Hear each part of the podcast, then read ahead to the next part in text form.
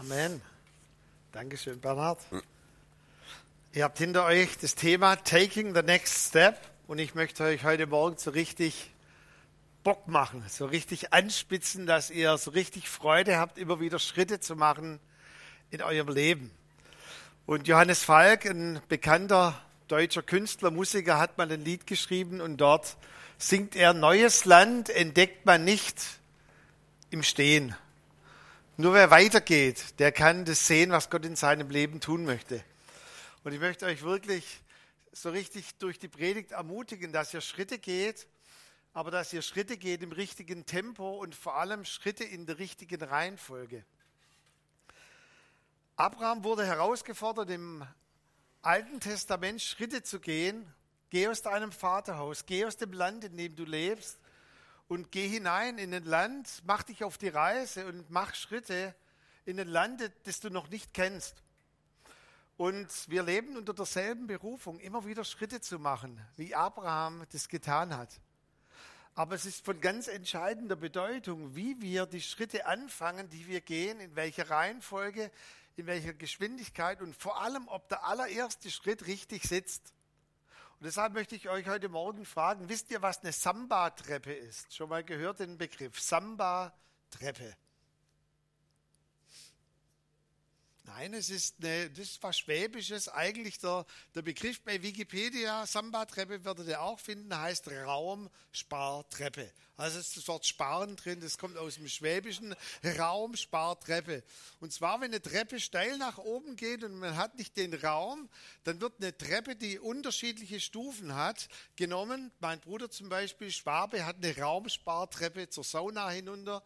Und das Tricky dabei an dieser Raumspartreppe ist, du musst den ersten Schritt gehen, genau in der Reihenfolge, weil die Stufen abwechselnd sind. Das bedeutet, wenn die Raumspartreppe die erste Stufe auf deinen rechten Fuß gesetzt ist und du fängst mit dem linken Fuß an, dann ist ein großes Schlamassel. Und deshalb heißt es Raumspartreppe, du fängst in der ersten Treppe an gehst die zweite und dann kommst du so in Bewegung wie bei einem Samba. Und deshalb heißt es Samba-Treppe. Und ich habe die Vermutung, dass bei vielen Christen in ihrem Leben es alles andere aussieht als bei einem Samba und dass wir uns manches Mal abquälen und abmühen, Schritte zu machen in unserem Leben, weil wir nicht in dem göttlichen Paradigma gehen, weil er hat die Stufen gesetzt, wie wir durch unser Leben gehen sollen. Und die allererste Stufe die er zu Abraham sagte, heißt, Abraham, hör mal her, bevor du Schritte gehst in deinem Leben, möchte ich, dass du eines weißt. Es gibt ein Muster, ein Paradigma. Zuallererst, ich will dich segnen und dann sollst du ein Segen sein. Und viele Christen, viele Gemeinden haben das rumgedreht. Wir müssen ein Segen sein und wenn wir lieb und brav sind, wird uns der liebe, brave Gott dafür segnen. Viele Eltern haben dieses Erziehungsmuster. Sie segnen ihre Kinder, wenn sie lieb und brav sind, aber wir sollen zuerst die Kinder segnen, dass sie lieb und brav werden. Abraham, ich will dich segnen und du sollst ein Segen sein. Bevor Abraham sich aufgemacht hat auf die Reise in seinem Leben, musste er lernen, die erste Stufe, die gesetzt ist, Abraham, Moment, bevor du losgehst, du musst das Entscheidende in deinem Leben wissen, ich bin ein Gott, der dich segnen möchte. Liebe Männer, ich weiß nicht, wie euch's geht, aber ich finde, Bedienungsanleitungen bei Möbelstücken ist etwas für Frauen, oder? Welcher Mann braucht eine Bedienungsanleitung bei einem Möbelstück? Und wir haben vor ein paar Monaten eine wunderbare Kommode gekauft in unserem Hausgang, eine weiße neue Kommode. Ich natürlich, Mann, ohne Anleitung habe angefangen aufzubauen. Und dann hatte ich das Desaster, wenn du den Schritt eins nicht machst, sondern gleich mit dem Schritt vier anfängst, dann kam meine Tochter, die war damals noch 19 Jahre alt, hat gesagt, Papa, ich habe eine Idee, würdest du nicht mit dem Hund gehen? Das bedeutet, lass uns weiterbauen. Ich bin mit dem Hund gegangen, kein Witz, ihr könnt meine Tochter, meine Frau fragen bin mit dem Hund gegangen und als ich nach Hause kam, haben zwei Frauen zu meiner Schande die Kommode aufgebaut gehabt innerhalb von 30 Minuten. Warum? Weil sie die Bedienungsanleitung gelesen haben. Schritt eins: Legen Sie zuerst alle Schrauben in der Reihenfolge auf den Boden. Das tut kein Mann. Schritt zwei: Nehmen Sie einen Schraubenzieher. Aber die Kommode war fertig, weil sie genau sich an diese Bedienungsanleitung gehalten haben. Und seht ihr in dieser Bibelstelle, das ist keine grammatikalische Spitzfindigkeit, sondern es ist ein Lebenskonzept. Gott möchte, dass wir zuallererst kapieren, Gott ist für uns. Ich will dich segnen. Und wer durch sein Leben geht und diesen Zuspruch, den Gott an dich hat, nicht annehmen kann und nicht verinnerlicht hat, der wird in seinem ganzen Leben strugglen. Er wird nicht in dieser Samba-Weise durch sein Leben gehen, sondern er wird immer einen Gott vor sich haben, dem er es recht machen möchte. Bei allem Respekt auch, ich war letztes Jahr bei mindestens zwei Veranstaltungen im Gedächtnis zu Martin Luther eingeladen und ich bin dankbar für alles, was Martin Luther in unser Land hineingebracht hat. Aber seine zentrale Frage war doch, wie bekomme ich einen gnädigen Gott? Und er hat uns einen Gott repräsentiert, der quasi mit dem Rücken uns zugewandt ist. Und irgendwie muss ich diesen Gott gnädig stimmen, damit er sich mir zuwendet. Aber wenn ich die Bibel richtig lese, hat Gott sich selbst ans Kreuz genagelt. Er hat sich so herabgebeugt zu dir und zu mir. Er steht mit offenen Armen am Kreuz dir zugewandt und er sagt, das habe ich getan, um dich zu segnen. Es heißt im Galaterbrief, dass Jesus jedes Hindernis, jeden Fluch, jede Sünde, alles, was dich abgehalten hat von diesem Segen Gottes, hat er am Kreuz auf sich genommen. Er wurde sogar für dich zum Fluch. Warum? Und jetzt kommt es, damit der Segen von Abraham zu dir kommen kann. Warum diese Frage? Wie bekomme ich einen gnädigen Gott? Eine völlig falsche Frage. Gott ist ein gnädiger Gott. Und Gott hat alles getan, was wir verbockt haben, hinwegzuschaffen, damit wir unter seinen Segen wieder kommen können. Ich will dich segnen. Und wisst ihr, das Beste dabei bei Abraham finde ich, der wurde gar nicht gefragt, Abraham, willst du gesegnet werden? Also wahrscheinlich war Abraham so auch ein bisschen ein Schwabe. Wenn du einen Schwaben fragst, der sagt eigentlich immer nein, nur er verpackt es anders. Schon mal aufgefallen? Ein Schwabe sagt immer ja, aber, aber damit meint er eigentlich nein. Wir sind eben höflich. Und wenn du jetzt quasi gesagt hättest, Abraham, willst du gesegnet werden, dann hätte er gesagt, ja, aber. Und Gott diskutiert gar nicht. Oder schon mal aufgefallen, als Adam äh, im Paradies nach ein paar Wochen erkennt, oh Mann, so ganz allein zu leben ist auch nicht so der Burner. Und dann Gott ihm Eva erschafft und er wacht aus der Narkose auf und er sieht Eva. Und dann sagt Gott, Moment, bevor du auf irgendwelche Gedanken kommst, Adam, ich will dich segnen und in dir sollen gesegnet werden diese Geschlechter auf der Erde. Auch hier wieder dieser Zuspruch von Gott, dieser Wunsch, den Mensch zu segnen, geht immer von Gott aus. Und Uwe hat es heute Morgen schon im Frühgebet gebetet. Im Johannesbrief heißt es, er hat uns was zuerst geliebt. Auch hier eine Reihenfolge. Und es ist eine Reihenfolge, die von großer Bedeutung ist. Die erste Stufe ist, ich will dich segnen. Die erste Stufe ist, du musst dich von mir lieben lassen. Erst dann kannst du befreit durch dein Leben gehen. Darf ich es vielleicht auf eine andere Art und Weise sagen? Gott möchte nicht in erster Linie, liebe Kinder, wisst ihr das? Sondern Gott möchte zuallererst geliebte Kinder. Und das ist ein riesiger Unterschied. Gott möchte, dass wir von seiner Liebe geliebt sind und dann wollen wir auch liebe Kinder sein. Als ich Vater wurde und dann unsere Kinder geboren wurden, da hatte ich mal wirklich eine Offenbarung aus dem Johannesbrief und ich habe in mein Tagebuch geschrieben, ich möchte, dass meine Kinder zuallererst geliebte Kinder sind. Und ich glaube, wenn sie voll sind von dieser Liebe, von dieser bedingungslosen Annahme, dann wollen sie auch in dem Sinn liebe Kinder sein. Ich habe euch ein Zitat mitgebracht, August von Hippo. Das war ein Kirchenvater, der schon ziemlich lange her gelebt hat. Ihr seht es. Und er hat mal gesagt, Gott ist eifriger damit, seine Segnungen auf uns zu bringen, als wir es sind, sie zu empfangen. Gott ist eifrig, damit du gesegnet bist und damit du weißt, der erste Schritt in deinem Leben ist, dass du unter seinem Segen bist. Ich will dich segnen. Das gilt für jeden Menschen auf dieser Erde, dass er zuallererst gesegnet ist. Das ist der erste Schritt, den wir gehen müssen. Dann geht es weiter in dieser Bibelstelle. Abraham, der erste Schritt auf der Samba-Treppe ist, ich will dich segnen und dann sollst du ein Segen sein. Das ist die nächste Stufe. Zuerst den Segen empfangen, Segen weitergeben, Segen empfangen, Segen weitergeben. Neuzeitliche Bibelausleger sind sich absolut einig, dass an dieser Bibelstelle es nicht heißt, du sollst ein Segen sein, sondern du wirst ein Segen sein. Das hebräische Wort, das man ausspricht dann, man spricht eigentlich nur diese Konsonanten aus und man hat dann H und Y dazugefügt. Man würde es eigentlich so etwa aussprechen wie das schwäbische Haja. Also wenn du etwas sagst, was einen Schwaben erfreut, dann sagt er Haja. Und das steht doch dieses Wort für werden, Haja. Das klingt doch schon tiefenentspannt, oder?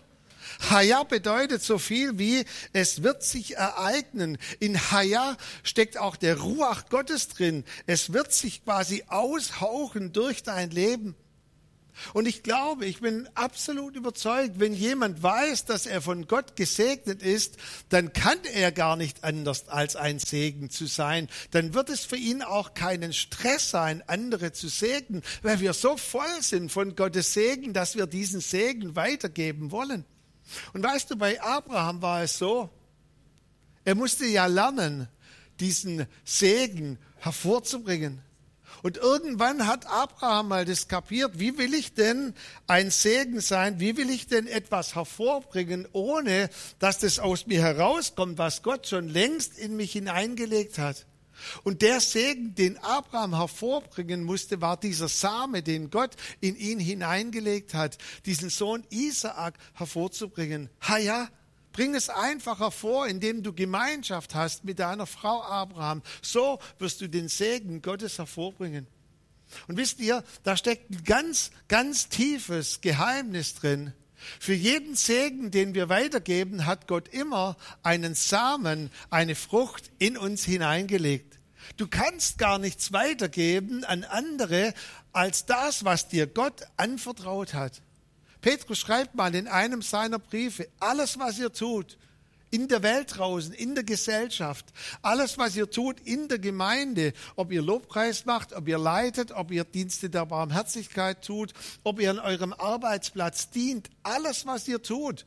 Und dann kommt dieses Wort ausschließlich, tut es ausschließlich aus dem Segen, den euch Gott dafür zur Verfügung gestellt hat.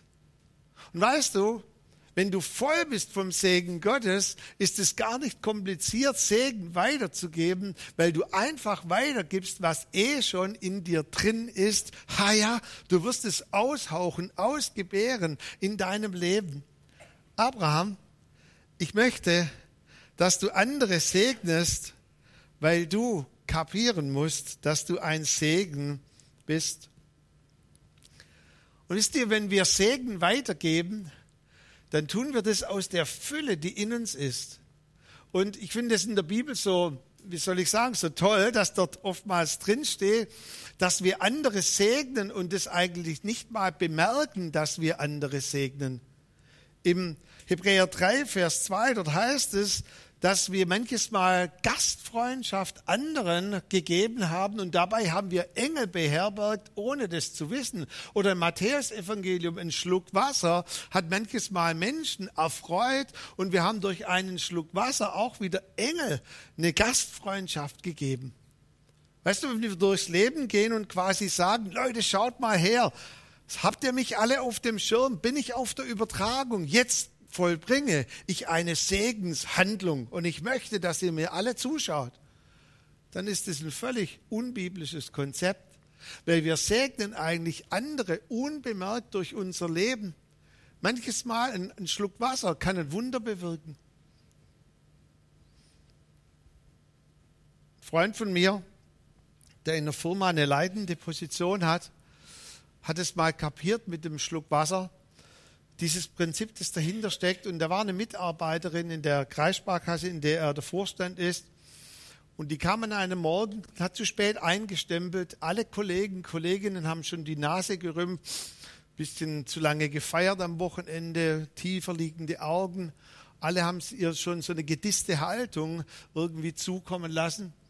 Und er als Chef müsste eigentlich auch so reagieren. Dann hat er sich erinnert an die Predigt von einem Schluck Wasser.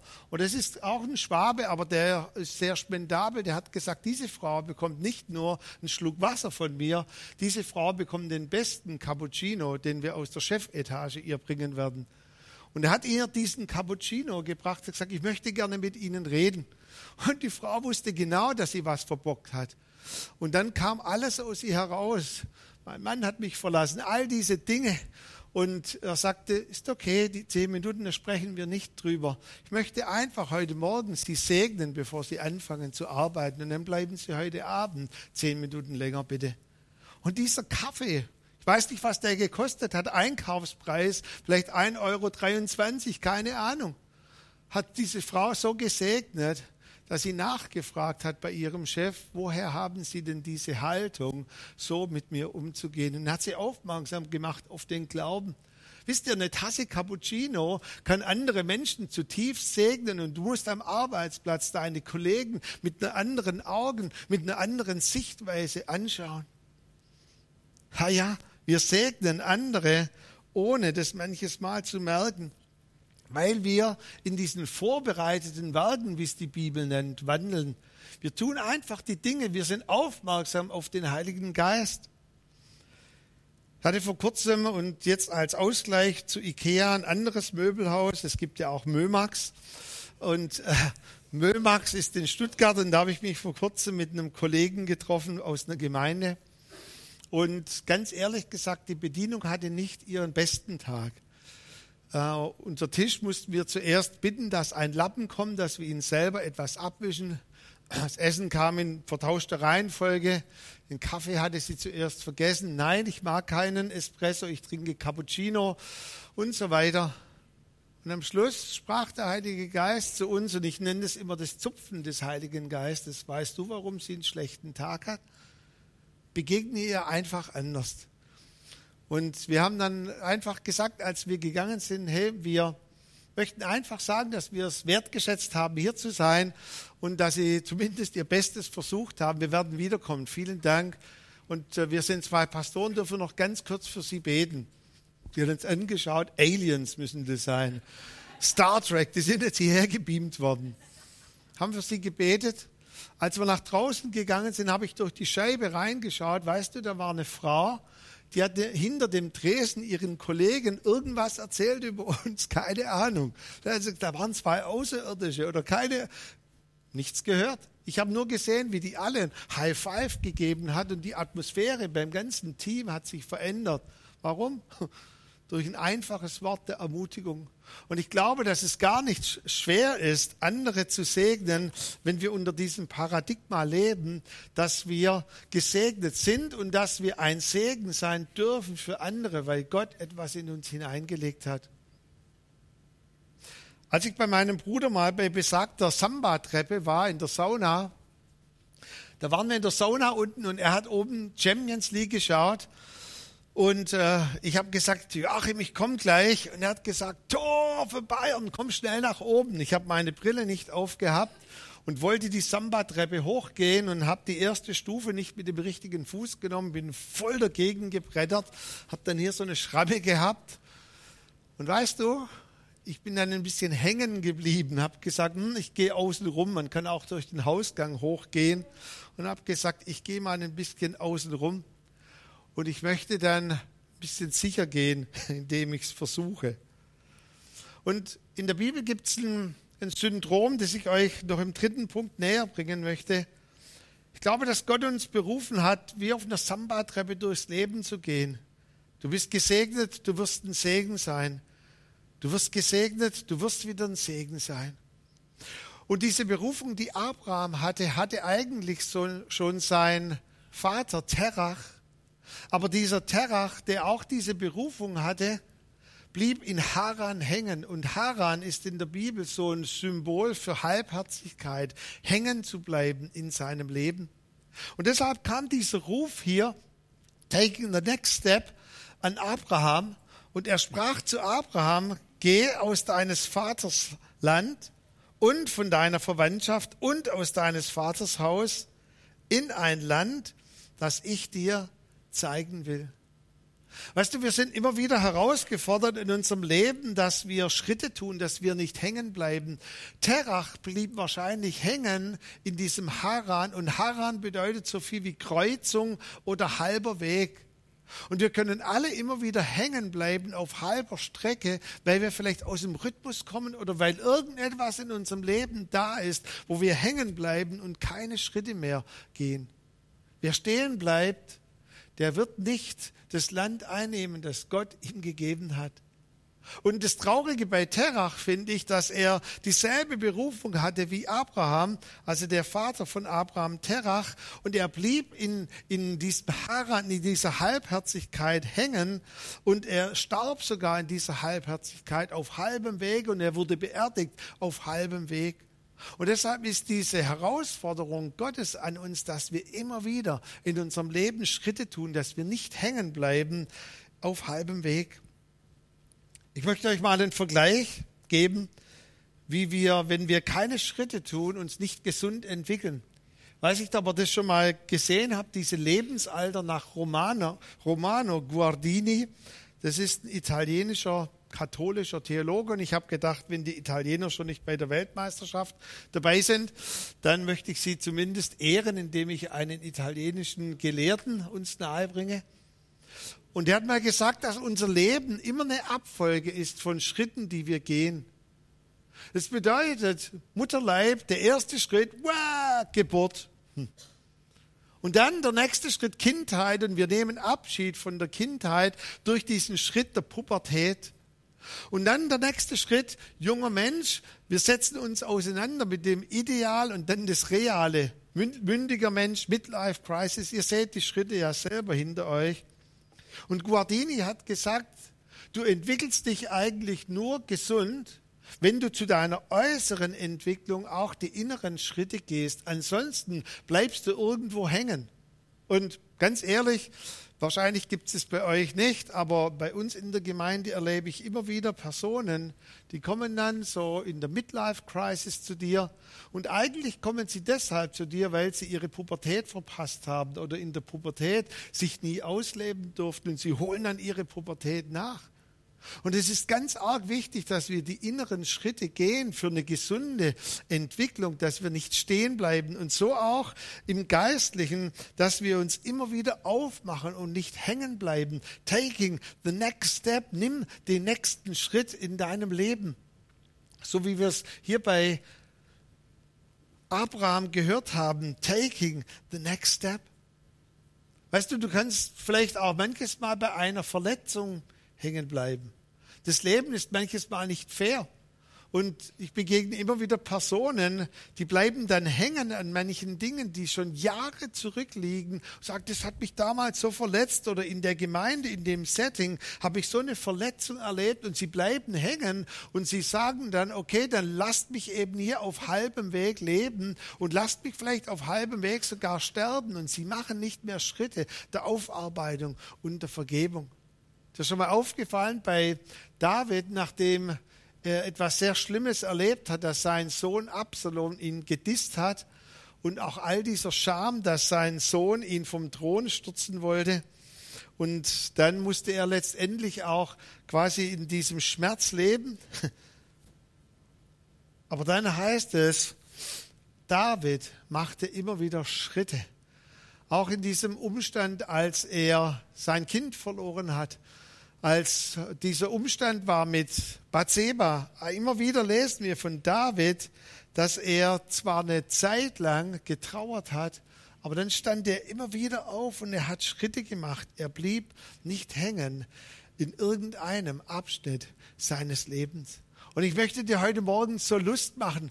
Ich weiß, dass Gott eine Samba-Treppe für jeden von uns vorbereitet hat, dass wir immer wieder zuerst gesegnet sein sollen, dann wieder segnen. Aber ich weiß auch, Dazu bin ich zu lange Pastor, dass manche Menschen aus dem Tritt kommen, strauchen, wie wir auch heute Morgen viele prophetische Worte schon hatten, dass sie liegen bleiben in Verletzungen, in Enttäuschungen, weil sie aus dem Tritt gekommen sind und sie beschließen, fortan stehen zu bleiben. Und ich möchte dir wirklich zurufen, tu das nicht. Tu und mach wieder Schritte. Gehe in das Land hinein, das Gott für dich vorbereitet hat und bleib nicht stehen.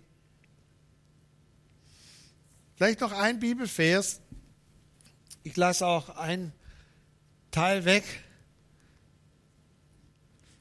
Ein Bibelvers möchte ich euch noch mitgeben. Und zwar, das ist der Kontext, 5. Mose 1, Vers 6 bis 7. Dort war das Volk Israel lange genug in der Wüstenzeit. Sie sind immer im Kreis herumgelaufen. Und sie haben zwar Schritte gemacht, sind aber nicht vorangekommen in ihrem Leben. Und dann kam das prophetische Wort hier im fünften Buch Mose, ihr seid lange genug an diesem Ort gewesen, wendet euch und zieht hin. Also auch hier eine Aufforderung wieder ganz konkret. Macht wieder Schritte in eurem Leben. Bleibt nicht hängen, auch wenn ihr aus dem Tritt gekommen seid. Macht Schritte in euren Berufungen, geht voran und bleibt nicht hängen in dem, wo ihr meint, vielleicht auch darin stehen zu bleiben, sondern geht immer wieder hinein in das Land, das Gott vor euch ausgelegt hat und das Gott euch gegeben hat. Möchte ich heute Morgen fragen und die vielleicht zwei Fragen vorlegen.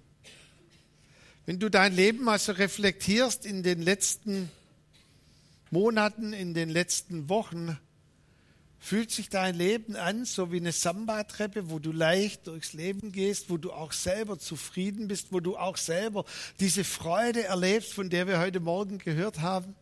Oder bist du ein bisschen aus dem Tritt gekommen? Und dein Leben fühlt sich gerade so vielleicht wie so ein Bergsteiger an, der, der die nächste Stufe immer so ganz fest machen muss und der hämmern muss und bis er den nächsten Schritt gehen kann und dann Angst hat, überhaupt den Schritt zu gehen. Hält es, trägt es mich? Wenn es dir vielleicht so geht, dass du auch außer Tritt gekommen bist, wie ich mal auf der Samba-Treppe meines Bruders voll auf die Nase gefallen bin, dann habe ich eine herzliche Bitte an dich und ich habe ein Angebot an dich. Mach zuallererst noch die erste Stufe in deinem Leben ganz sicher.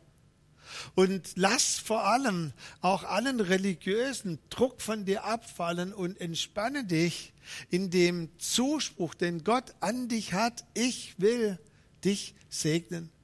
Weißt du, allen Anspruch, den Gott an dich hat, das wird nur ein Krampf, wenn du nicht zuallererst in seinem Zuspruch lebst. Und so viele Menschen leben zuallererst unter dem Anspruch, den Gott an uns hat. Gott hat einen Anspruch an uns. Glaub mir, ich habe auch einen gewissen Anspruch an meine Kinder. Aber diesen Anspruch können wir nur leben, wenn wir unter dem Zuspruch sind, den Gott für uns hat. Und die allererste Stufe, die ich dir nochmal mitgeben möchte, ist, lass dich von Gott segnen und lass auch alles aus deinem Leben ausräumen, herausnehmen, was diesen Segen von Gott hindern könnte für dich. Zuallererst, ich will dich segnen. Und dann die zweite Stufe, die Gott für dein Leben geplant hat, ist, du wirst ein Segen sein. Nicht du sollst, sondern du wirst ein Segen sein. Und dieser Segen wird ganz natürlich aus dir herauskommen. Wodurch? Weil Gott Segen in dich hineingelegt hat. Sonst bringen wir nur tote Werke. Und übrigens, wir werden kein einziges totes Werk im Himmel wiederfinden, sondern nur die Werke, die wir hervorgebracht haben aus der Fülle, die Gott in uns hineingelegt hat.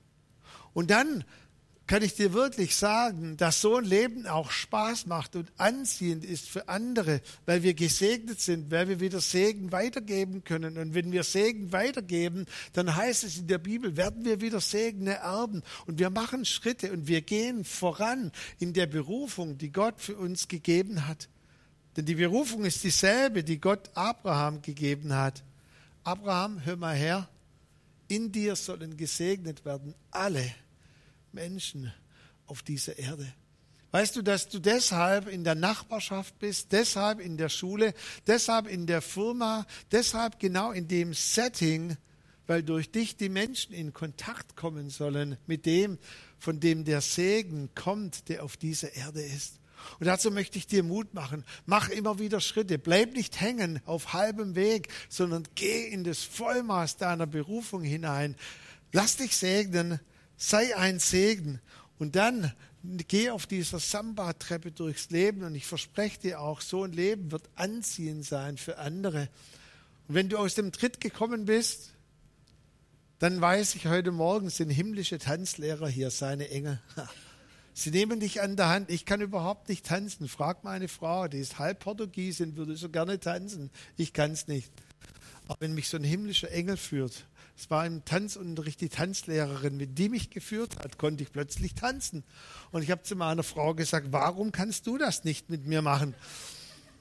Weißt du, wenn dich so ein Engel an der Hand nimmt und dich wieder nimmt und dir hilft, zuallererst lass dich segnen Du wirst ein Segen sein. Lass dich segnen. Du wirst ein Segen sein. Und dazu segne ich euch. Dazu möchte ich euch ermutigen. Nehmt die nächsten Schritte. Amen. Amen.